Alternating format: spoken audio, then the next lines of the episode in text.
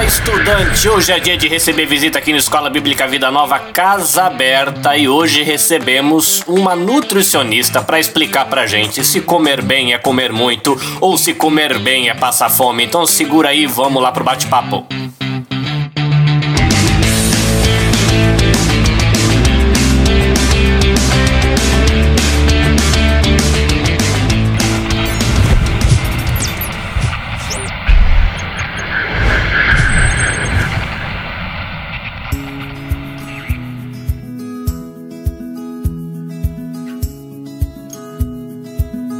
Bem, estudante, mais um dia de casa aberta e hoje eu recebo a Haruka, que ela é uma nutricionista do Pará. Olha que coisa legal.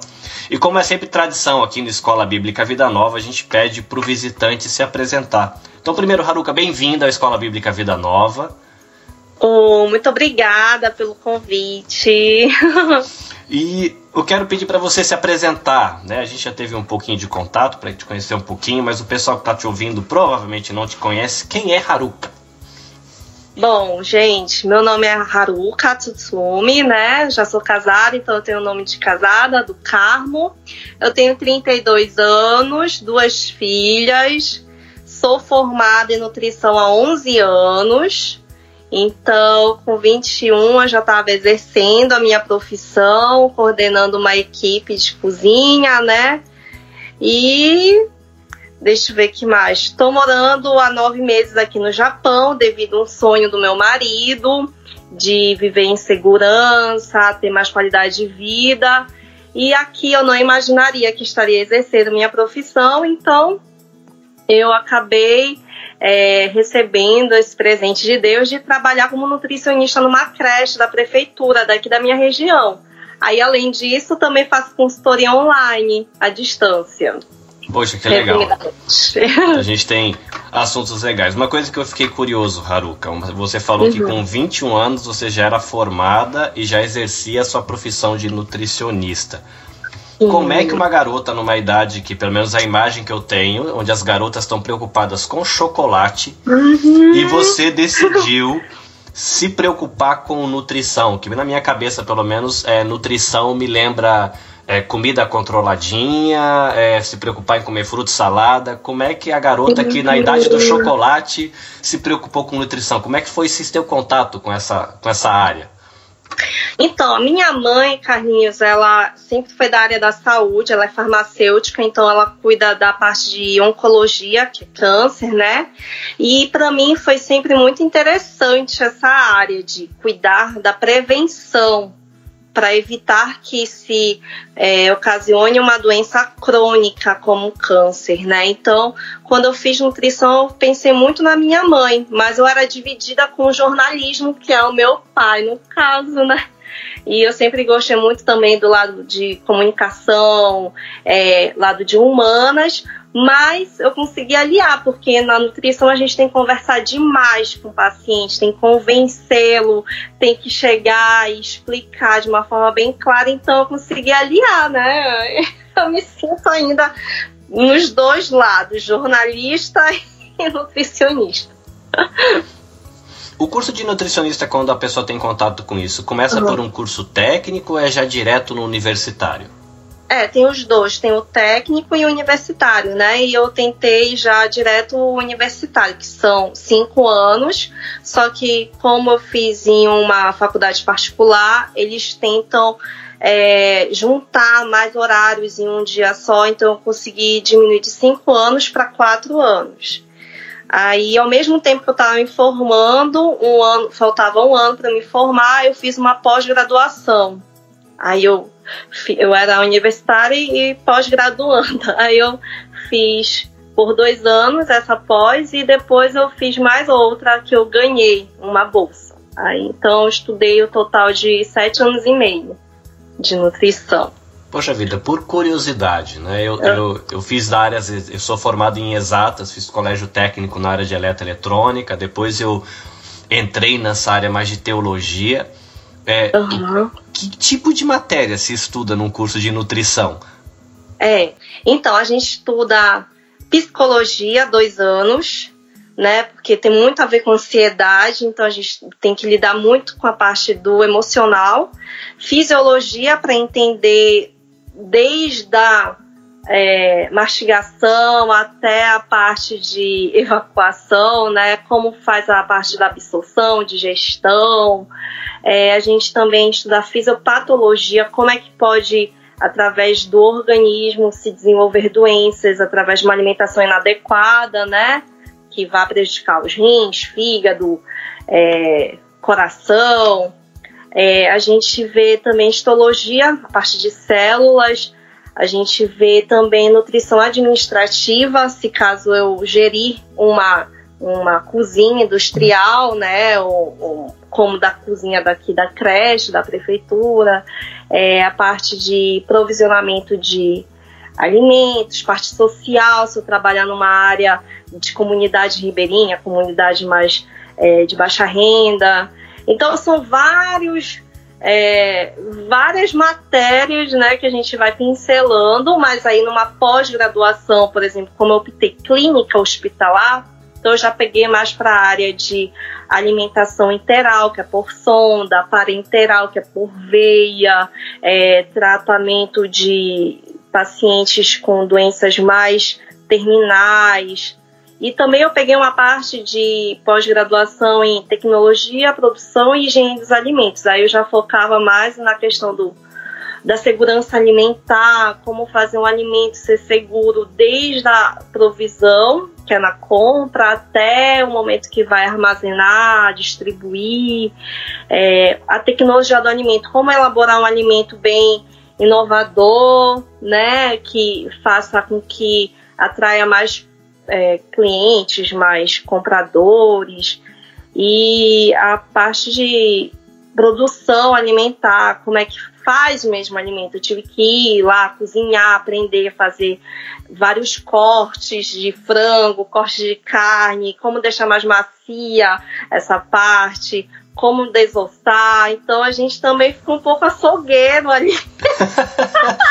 É, eu, tô, eu tô impressionado porque é uma coisa que eu não imaginava que fizesse parte do universo do nutricionista, essa mistura, essa saladona de coisas. Porque você é. falou de psicologia, falou de medicina, falou de hospital, falou de empresa, falou de marketing, falou de comida, falou de. E eu, eu, tinha muita, muitas das coisas que você falou, eu imaginava que se fosse coisas do universo do médico, da medicina e não da nutrição. Sim, verdade.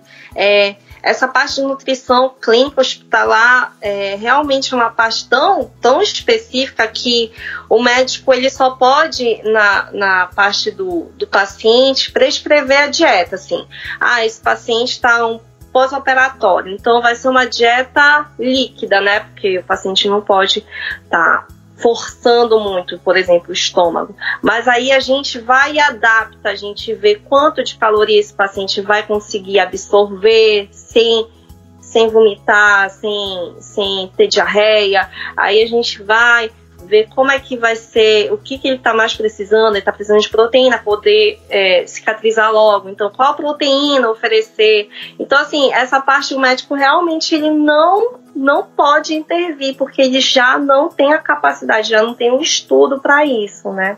Aí é a parte do nutricionista mesmo. Né, eu fiquei curioso, que aí, bom, você falou que com 21 anos você já tinha a sua formação e já estava começando a atuar. Então imagino que você começou seus estudos por volta dos 17, 18? Isso. 17, 18 anos. E aí, com 17, 18 anos, você estava pensando em psicologia, medicina, cozinha, alimentos. Hum, é, legal. Eu, fico, imaginando assim, os alunos, e considerando que tenham vários nessa faixa de idade.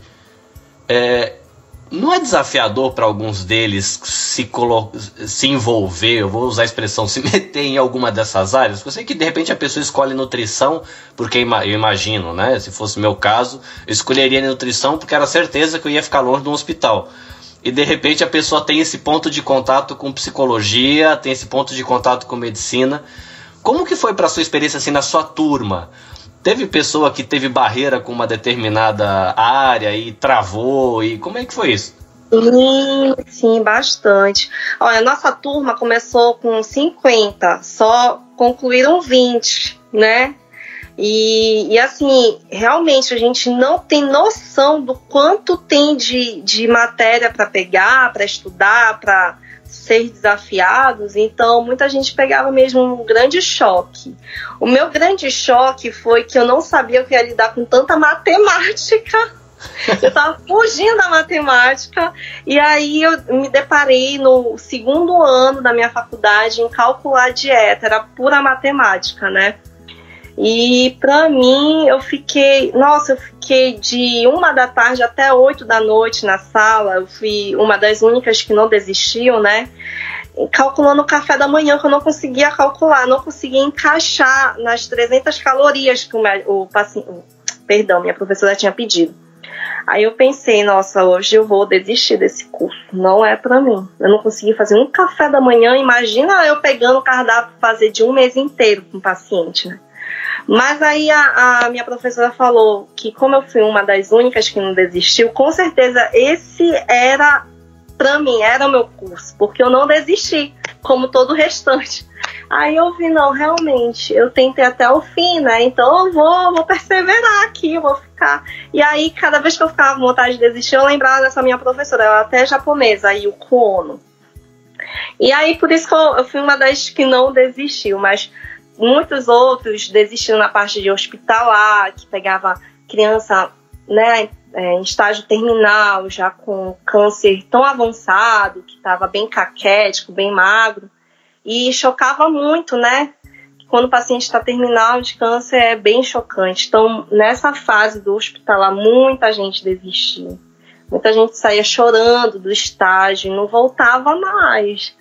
Aí é, a gente pensa que vai pegar mais assim pro lado ambulatorial, que é praticamente o que eu estou fazendo, né, à distância, que é uma parte da nutrição mais glamourizada, né, que a gente pode dizer assim. Mas é, na faculdade a gente tem que pegar todas as áreas para poder se definir qual, qual vai ser a tua área, né? Então essa parte que, que era difícil, quando a gente passava numa área que não era nossa e continuar, né? Não desistir. É, essas experiências que você falou que teve, eu lembro que você falou um pouquinho, alguns minutos, sobre a questão do corte da carne, você falou de da empresa, você falou do hospital também. Medicina, se não me engano, você estuda, não sei se são três anos, até que você tenha o primeiro contato com os estágios, né? Né, a nutrição já começa essas experiências desde o primeiro ano ou é depois que, que começa? É, a partir do primeiro ano de curso, a gente já pode fazer um estágio extra curricular, né, que não é ofertado pela, pela faculdade. Eles te dão a opção: olha, você já pode é, fazer ambulatorial, que é um atendimento é, com o paciente ali, né, que vai, te procura e, e, você faz uma dieta. Mas eu, eu fiz logo no primeiro ano esse extra e, e quando começou as minhas férias, eu, eu procurava hospital já para fazer o extracurricular dentro do hospital, porque eu sentia que essa era a minha área, né? Então eu fiz bastante estágio, bastante. Fui monitora, também eu gostava, né, dessa parte de ensino. Aí eu ficava pensando, ou você pro lado de professora, ou vou trabalhar em hospital. Então eu estagiei bastante hospital aí de Belém. Nessa época, a sua mãe já trabalhava com medicina, nessa parte que você falou de, de, de câncer. Então talvez isso também tenha facilitado um pouco o seu caminho, né? Bastante, é, é verdade. Meu pai também, meu pai ele era administrador de um hospital, então o meu primeiro estágio de um hospital japonês foi através do meu pai, que ele ajudou, né? Eles abriram uma exceção para mim, porque eles só aceitavam estagiários da faculdade. E aí eles abriram uma exceção e eu era a única extracurricular, né? Que eu tava lá, no meio das estagiárias mais velhas, né? Eu era, eu tinha só dois anos de curso e eu estava estagiando com as que estavam se formando, porque estágio em hospital é quando está se formando. É, porque precisa de mais, né? Precisa de mais matérias para poder estar tá estagiando, mas aí eu ia, eu consegui, né? Então, ah, vou meter a cara. Isso você você estava fazendo o seu curso ainda assim você não tinha nem 20 anos ainda. É, não tinha, era bem novinha. Então, eu imagino que foram vários desafios. O que, que foi legal, assim, você lembrando dessa época de que universitária, pegando já as experiências na, nos estágios antes da, da desse período mais, uhum. de mais maturidade, uhum. pós-graduação, imagino que deve ter tido algum estágio também. Que, que, experiências legais que você teve assim nessa época? O que foi enriquecedor para você como profissional aí da nutrição? Me ajudou muito assim a, a, ter uma maturidade já a lidar, principalmente com os pacientes e acompanhantes, né, que não são fáceis é de ter segurança na hora de falar. A gente nunca pode falar, olha, eu acho, não. Sempre tinha que ter muita certeza para poder fazer a conduta, né? É, ter muito jeito e jogo de cintura para conversar com médicos, né? É, eu via já desde, desde 19 anos como é que os meus professores, como as minhas, minhas é, nutricionistas que eram desses hospitais lidavam com eles, então eu ia absorvendo, né? Porque a faculdade ele só te dá estágio, pelo menos na minha faculdade, em três hospitais, no máximo, no máximo. E eu acabei tendo muito mais do que isso, né? Eu tive o dobro. Então, eu tive contato com muitas nutricionistas boas que me ajudaram bastante. Eu era bem nervosa, ansiosa. E eu fui me acalmando. Fui... Então, quando eu já fui trabalhar mesmo, eu já tinha muita segurança, assim, né? Eu já tinha cara de papo chegar com um médico, com um chefe de enfermeiros. É, já chegava falando, né, com muita segurança. Então, assim, isso ajuda muito para ganhar respeito, né? Porque trabalhar em hospital é muito difícil, porque um, um gosta de, de mostrar mais imposição do que o outro, não é uma equipe assim muito unida, né? Os desafios da profissão. É, bem difícil. E assim, e isso ajudou também muito a formar o meu currículo, porque quando eu me formei, né, além de ter todos esses estágios, eu me esforcei muito, então acabei ganhando o primeiro lugar da minha turma, né, por, por todos os estágios, por ter feito monitoria, eu, eu estudava pra caramba, e aí eu ganhei o primeiro lugar da turma. Então, eu coloquei isso também no meu currículo, então, meu primeiro trabalho foi como gerente hospitalar de um hospital enorme de Belém, assim, tinha mais de mil funcionários e 700 pacientes. Ele é um dos melhores de Belém. Então, para mim, foi muito bom. Valeu o esforço. Valeu, assim, foi muito bom. Tanto que depois que eu saí desse hospital, muito difícil eu ter que correr atrás de emprego. Muitas pessoas é, me indicavam para outros hospitais. E isso foi até, assim, até antes de eu vir para o Japão, né? Então, para mim, nunca, eu nunca tive que trabalhar muito assim para ganhar reconhecimento. Eu tive que fazer isso lá na base, lá na minha faculdade. Isso eu fiz demais. Assim, eu abdiquei de muitas coisas, de ter férias, enquanto todo mundo tinha, né? Mas aí depois eu consegui colher os frutos, né? Ah, que legal. Você disse que você chegou no Japão há menos de um ano. Isso. E aí você está contando um pouco da tua experiência é, na época da, da, formatura, um pouco depois dos seus primeiros contatos, e você falou que você passou por vários hospitais durante a sua vida profissional. É, com que atividade você estava trabalhando antes de você ter vindo para o Japão? Você continuava nesse ambiente hospitalar ou você já estava se aventurando em outras áreas? Como é que você estava? É, Antes de eu ir para São Paulo, que foi. É, eu fiquei dois anos em São Paulo e aí eu vim para o Japão, né? Então, antes de ir para São Paulo, eu estava nessa parte hospitalar mesmo, né? E aí é, eu ficava mais na parte da UTI, porque eles já colocam para nutricionistas que tem mais é, cuidado, mais assim kibishi, né, que fala aqui no Japão, né? Mais rigorosos. Né? É, e sempre eu ficava em UTI, eu adorava, assim, porque a parte de dieta por sonda, que precisa ter um cálculo ali, todo um cuidado o paciente não morrer, não retroalimentar, né, não acabar regurgitando. Então, para mim era um desafio muito maior do que ficar a parte só clínica, né, visitando o paciente que tá mais ou menos bem, que está se recuperando. Mas aí quando eu fui para São Paulo, eu acabei engravidando a segunda filha, né? E aí lá em São Paulo eu já optei, não, então eu vou ter a minha gestação não vou procurar emprego, assim, em hospital, porque eu já tô grávida, eu fui descobrir que eu tava grávida com três meses, então provavelmente nenhum hospital ia me, né, me contratar. E aí eu fiquei fazendo esse trabalho de é, assessoria, né, consultoria. Aí eu ficava atendendo via internet, ou alguns pacientes iam até a minha casa. Aí foi um momento que eu, eu fiquei mais, assim, num, num ambiente mais tranquilo, né? Que a gente fala, glamourizado da nutrição, que é o ambulatorial. Nutrição pop, né? É, a nutrição que é pop, que fica lá só de boa.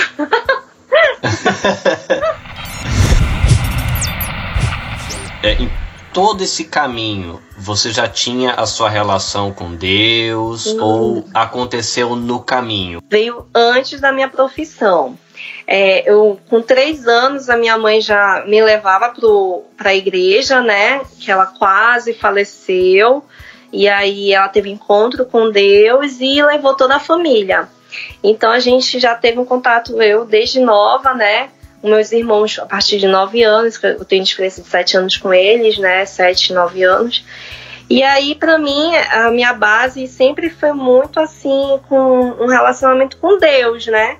E aí, na busca da minha profissão também, eu pedi muito é, para Deus me guiar. E foi um dos determinantes, porque eu pensei, entre jornalismo e nutrição, vou poder ajudar muito mais pessoas em nutrição. Eu pensei mais assim nesse, nesse lado, né? E aí foi que, é, que deu ponto, né? O veredito. Não, então eu vou fazer nutrição porque eu acredito que eu vou ser mais útil para Deus, né? E foi assim. Legal. Como é que você, na, na no seu olhar, como é que você conseguia é, relacionar ou levar essa sua espiritualidade na sua vivência como profissional? Você falou também aí bastante de UTI. Como é que é viver essa sua espiritualidade cristã, essa sua relação com Deus como nutricionista nesse contexto? Sim, a gente tem um código de ética, né, Carlinhos, que não pode falar diretamente todo o tempo sobre religião, sobre Deus, é, para os pacientes, para quem for. Então, assim, tanto para minha equipe que eu trabalhava em conjunto com os médicos, com os pacientes, eu tentava é, em forma de atitudes, né? Então, por exemplo, faltava uma fruta que aquele paciente gosta muito e o nosso hospital não oferta. Eu comprava e dava. Então, assim, a família ficava muito feliz. É, eu falava, não, que isso. É, agradeço ao anjinho, protetor dele. Então, assim, a gente tentava sempre ir falando de um jeito mais. É, quando o paciente, infelizmente, a óbito, a gente, eu ia lá, abraçava, ah, não, Deus é, vai confortar vocês, eu vou estar orando. Aí nesse momento, assim, a gente é, aproveitava as oportunidades, mas de uma forma bem mais sutil, né? É, e testemunho, principalmente. Então, é, eu sempre tentava ser bem íntegra, mostrar muito a, a parte honesta, falar a verdade, não é, não fazer fofoca. Então, assim, geralmente, né? Geralmente não. Eu posso dizer, pelo menos pela minha equipe que me passava depois, né? Que toda vez que eu saía de algum local, é, sempre a diretoria, principalmente, e a minha equipe falava que eu fazia bastante falta, porque eu era uma pessoa leve, do bem, da paz, não buscava fazer é, propagar problemas. Então, assim, eu sentia que, pelo menos assim, eu estava ali deixando meu testemunho, meu aroma, né, meu perfume. E assim, eles poderiam ver, de repente, no, me procurando na minha rede social, iam ver, ah, era é, cristã, né? Ó, cristã, poxa. Isso pode explicar alguma coisa, né? É, ó, né? Aí eu já procurava até passar também as minhas redes sociais para meus pacientes, né? Para eles verem lá meus posts. Eu vi que pela, pela sua fala me deu a impressão de que, que um nutricionista cristão também ele enfrenta desafios nesse contexto de hospital, de, na sua área de trabalho, né? Que, sei lá, a gente imagina que política, por exemplo, tem toda aquela é, corrupção na estrutura, né? Você pega um, um, um cristão empresário, tem a questão de vai recolher os impostos ou não, vai ser justo com os funcionários ou não. E pela sua fala me dá a impressão de que tem os desafios também que o profissional cristão da área de nutrição tem que enfrentar no seu ambiente de trabalho nessa questão. Isso, bastante. Você passou um tempo fazendo essa parte de consultoria no Brasil uhum. e você veio para o Japão é, aí com o sonho do seu marido de viver num outro contexto diferente do Brasil é, como é que você chegou a, ao seu trabalho na escola, né? Que você falou um pouquinho do seu trabalho na escola e, e você está exercendo a sua profissão também com consultoria é, online, que a gente vai conversar um pouquinho sobre isso. Como é que você chegou? A escola é japonesa ou é uma escola brasileira? É, o dono é japonês e brasileiro, né? E ele, ele abriu é, as vagas para todos os as descendências, né?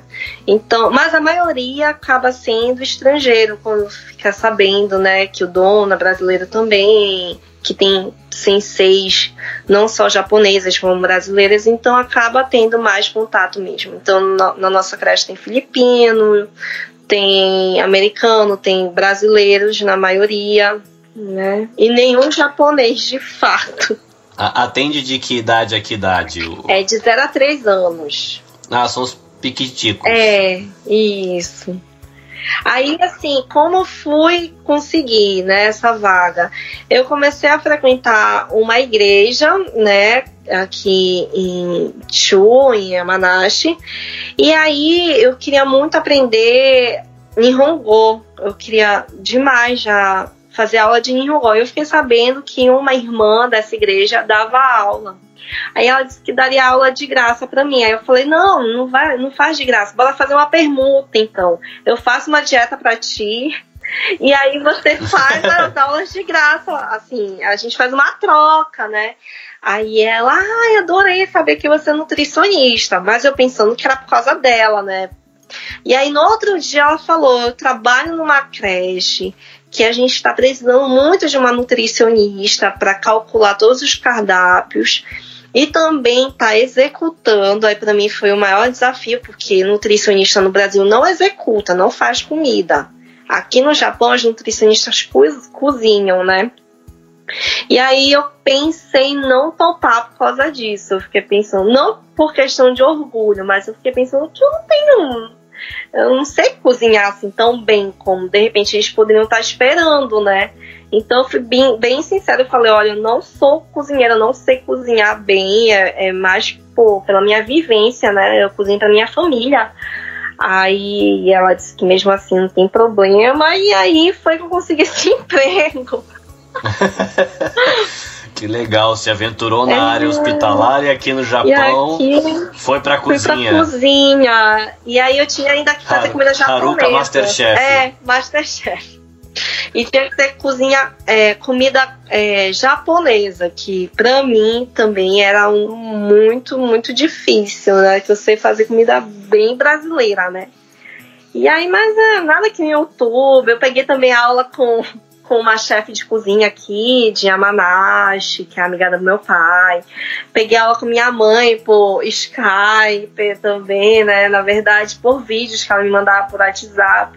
E aí eu topei. Eu, nossa, vai ser muito bom o meu currículo isso também. Se um dia eu voltar pro Brasil e tiver lá que eu trabalhei como nutricionista numa creche pública, nossa, vai ser. Sim, isso tem um peso é. grande. E acho que é interessante que isso deve facilitar o seu caminho para você dar assistência para o pessoal que está aqui no Sim. Japão. E agora eu fiquei curioso, como é que funciona o seu trabalho? Eu não atendo nenhum paciente presencialmente, 100% online. É, é, dividido entre o cardápio que eu envio, as orientações por escrito e os vídeos explicativos que eu faço, assim, gravados, né? Tá, esse trabalho seu, ele é personalizado ou a pessoa vai ter um, um contato com um canal e de repente vai lá, eu sou um homem na faixa de tantos anos de idade e já vai cair lá na opção? Ou é personalizado? Como é que funciona o seu é trabalho? É personalizado, né? Então a pessoa ela recebe pelo Google Formulários o meu formulário e ali ele vai ter que escrever são várias perguntas. Aí tem que estar tá respondendo bem minuciosamente para poder, quanto mais for minucioso, mais eu conseguir alinhar com a conduta mais individualizada possível, né? Então, se o paciente me informar que ele faz iaquim, que ele tem tempo para malhar só no período que não está fazendo iaquim, então assim eu consigo também é, personalizar a dieta de uma forma que vai funcionar tanto para noite como para o dia.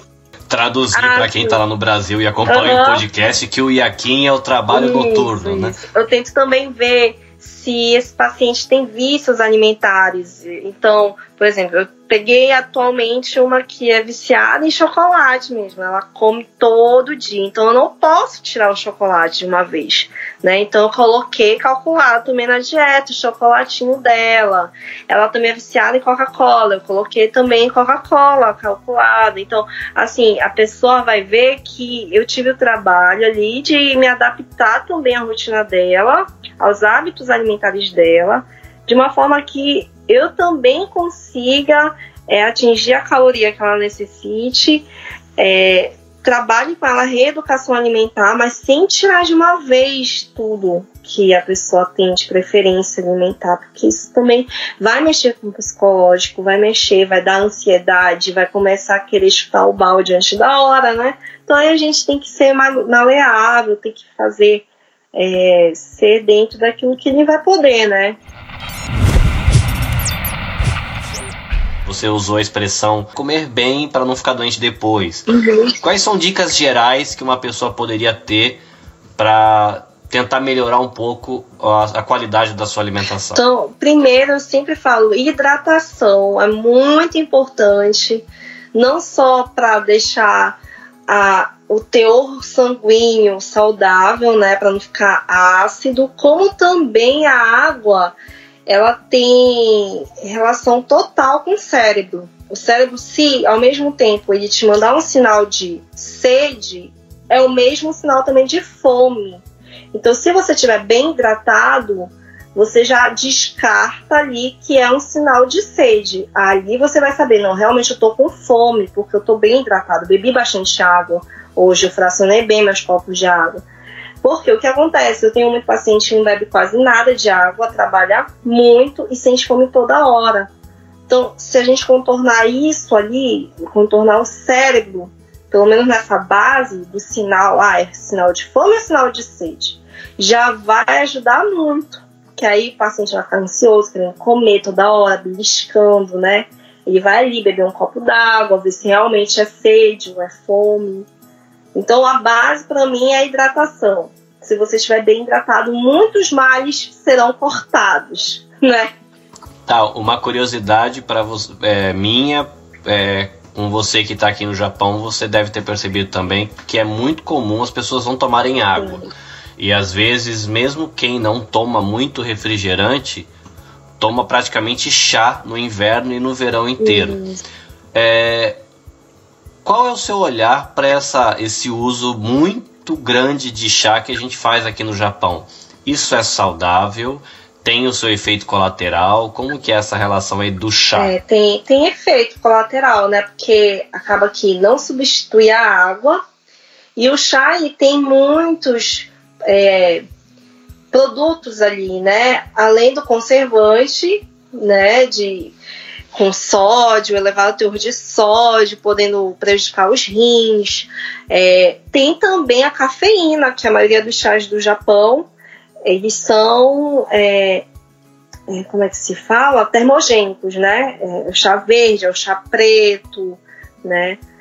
Então não é bom ficar tomando toda hora cafeína, porque a cafeína ele está relacionado diretamente com a, o aumento da taxa do colesterol ruim, né? Então, se ficar consumindo todo o tempo cafeína, você vai também ter uma taxa de colesterol elevada. Então, tudo isso vai trazendo um ciclo ali no organismo de malefícios, né? Então, eu não sou fã de ficar é, substituindo. Mas eu falo, se você quer consumir, continuar consumindo chá, eu dou ali uma quantidade limite, né? Olha, o melhor é consumir tanto para o teu dia, para que isso não afete isso e aquilo, e que também não te deixe inchada, porque quando a gente fica com excesso de sódio, a gente tem uma retenção líquida, e isso diminui mais o nosso metabolismo, a gente fica desacelerado, inchado, né?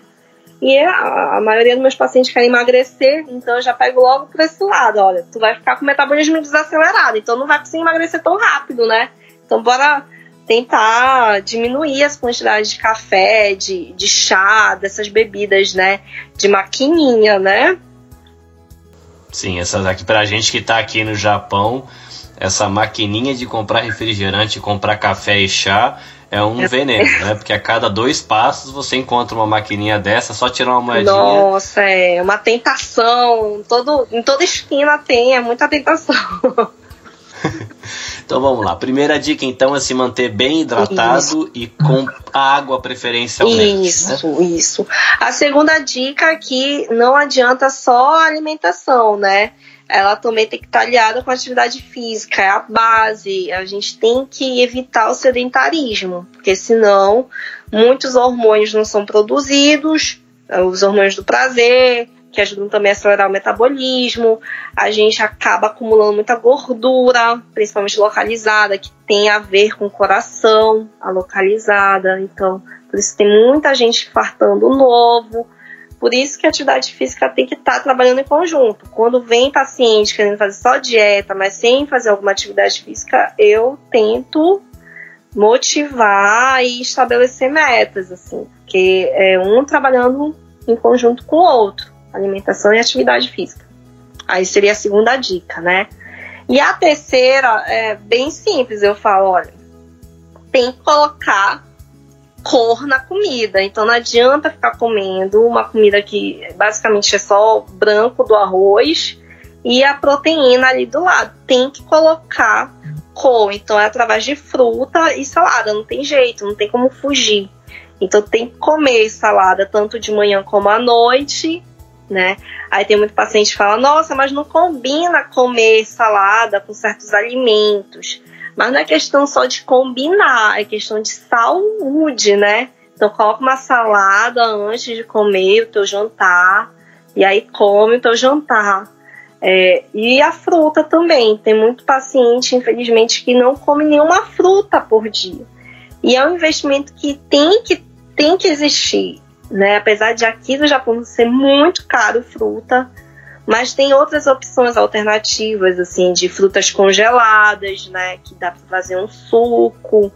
E assim a gente vai negociando, mas a fruta é essencial, porque são as cores que aceleram o metabolismo, são as cores que ajudam a limpar o sangue, que faz evitar a formação de câncer, né?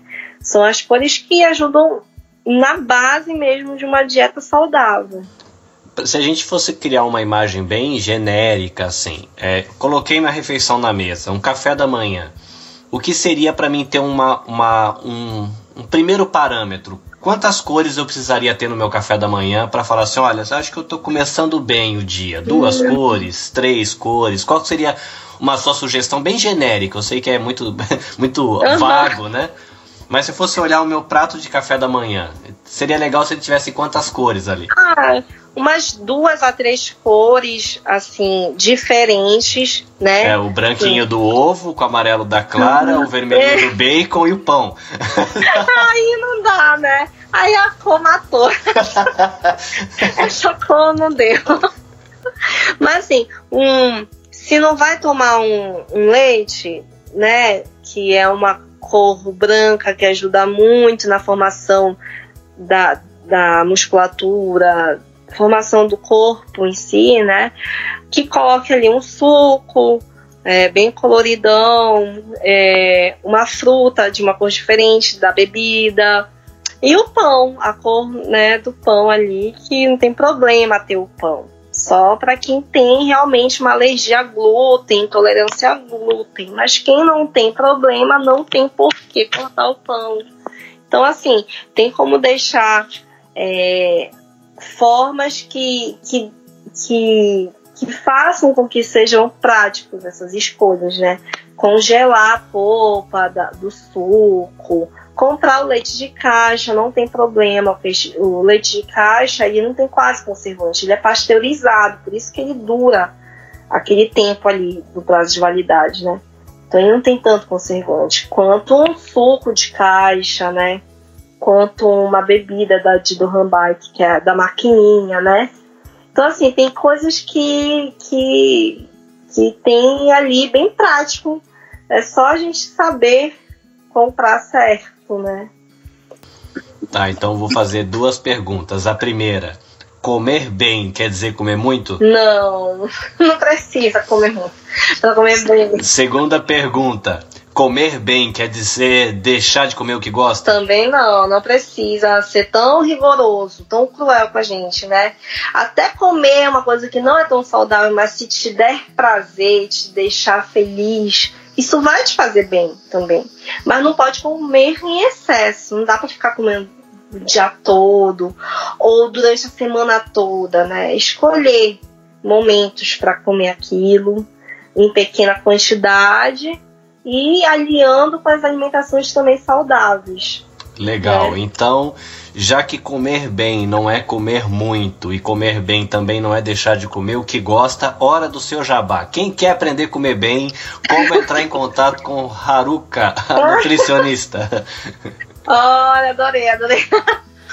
Bom, eu tenho um Facebook, né? Uma página no Facebook que eu criei especialmente para os é, moradores daqui do Japão então, podem estar tá acessando, tá? Nutricionista Silvia Haruka Tutsumi. É, se tiver dificuldade para me achar, é só me procurar pelo do Carlinhos. e, e também tenho uma página no Instagram profissional que eu fiz junto com a minha amiga, parceira, nutricionista, que tá lá Nutris, Rita e Silvia. Então, tanto nessa página do Instagram como do Facebook, eu posto dicas semanais, é, vou colocando um pouco do meu dia a dia, das minhas experiências, né, receitas é, saudáveis podem estar sendo substituídas por outras que a gente acaba consumindo na praticidade do dia a dia comprando alguma coisa industrializada. Então eu tento fazer dessa forma e entrando em contato comigo pelo direct, né? Vocês vão conseguir falar comigo. Eu vou estar respondendo, sim, com certeza. Legal. Haruka, obrigado pelo tempo, pela atenção, dividir um pouquinho da sua história com a gente espero que o seu trabalho nos ajude a comer melhor e o Escola Bíblica oh, Vigia Nova, de alguma bom. maneira, ajude também as pessoas a conhecerem o seu trabalho e terem contato aí com, com você e a orientação que você oferece para o pessoal que está vivendo aqui no Japão. Sim, muito obrigada, Carlinhos. Eu, eu sempre comento que os pacientes da, de igrejas são os que mais não trabalham, porque é o pecado que o povo mais gosta de cometer, o da gula em igreja. É terrível. Então, assim, eu, eu falo de coração que eu gosto demais de atender é, pessoas de igreja, porque eu gosto de trabalhar esse lado que a gente precisa trabalhar realmente, o cuidado com o nosso corpo, não só o lado espiritual, né? Mas cuidar do nosso bem-estar físico. Dessa forma vai influenciar muito no nosso, nosso, na nossa tolerância, vai, vai ajudar muito no, na paz também, na ansiedade. E a alimentação tá aí, né, para poder ser aliada nesse processo nosso de cristianismo, de buscar ter um caráter melhor, né? a alimentação realmente ajuda. Viu? Momento devocional com nutricionista Haruka. Não, mas é, é, legal que às vezes eu já tive algumas conversas com alguns amigos, né? E foi interessante que você levou para esse lado mais devocional da, da uhum. nutrição. E é comum essas pessoas de igreja, né? Você citou esse grupo, né? O pessoal de igreja uhum. ser muito rigoroso com quem ingere bebida alcoólica, com quem desfruta de uma cerveja num churrasco. O povo é muito chato com quem fuma. Uhum. E aí a pessoa uhum. briga com quem fuma, briga com um amigo que tá tomando cerveja no churrasco e se entope de Coca-Cola o final de semana inteiro. Aí, do uhum. ponto de vista físico e do cuidado físico, né? Se você é sedentário e passa o final de semana inteiro tomando refrigerante e de repente o outro faz exercício e fuma, é difícil você dizer quem tá com a razão aí, né? E eu acho é que é legal, né? Esse, esse, essa reflexão até meio devocional pra gente que tá na igreja de se questionar que de repente comer mal e não fazer exercício, se for para colocar o dedo no nariz de alguém, talvez colocar no seu próprio vale a pena, né? Porque a gente acusa quem ingere a é. cerveja, acusa quem quem faz uso do cigarro e de repente você tem uma vida desregrada na alimentação, come mal, come muito, bebe refrigerante, come doce toda hora. Eu acho que a gente estraga o corpo tanto quanto um tabaco ou ingestão excessiva de álcool, né? Sim, verdade. Muito, muito, muito interessante a gente ter terminado nessa devocional é... nutricionista. é para refletir mesmo. Mas legal, obrigado, Haruka. Espero que a gente se possa marcar um outro bate-papo de repente sobre um outro tema e você voltar para dividir o seu conhecimento com a gente. Ah, com o maior prazer, eu adorei, eu, eu gosto demais de conversar e me sentir útil, então eu te agradeço muito por esse convite, para mim foi um prazer é, mesmo. É, para mim foi escola, agora eu já sei que nutricionista trabalha muito mais do que eu pensava. É verdade, né? É, a Escola Bíblica é. Vida Nova é para ensinar e aprender também. que bom, que bom poder ter ajudado ó ampliar os horizontes. Né? é isso aí. Deus abençoe, Haruka. Até a próxima. Fique com Deus, você e sua família. Até. Fica com Deus também. Todos vocês. Amém.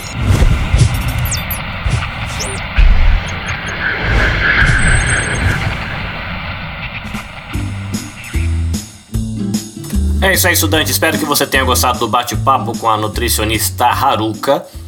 Escute, reescute, curta, compartilhe, marque o amigo aí na rede social. Né? O Escola Bíblica Vida Nova só vai para frente se você compartilhar, indicar, divulgar o material, né? Aproveita, usa para você, mas também compartilha conhecimento com o vizinho, com o amigo, com a avó, com o tio, que isso vai ajudar bastante você. Nós nos vemos na próxima semana com mais uma aula das cartas de Paulo, que também espero que esteja edificando a sua vida. Eu, Carlinhos Velaronga, fico por aqui. Como sempre, a gente termina com a palavra de bênção. Que a graça de Deus seja com você, ou seja, caris. Que a paz de Deus seja com você. Shalom. Então a gente juntando tudo. Caris, shalom. E até mais. Esforce-se sempre para receber a aprovação do Deus a quem você serve. Seja um bom trabalhador, que não tem de que se envergonhar e que ensina corretamente a palavra da verdade. Segunda carta de Paulo para Timóteo, capítulo 2, versículo 15.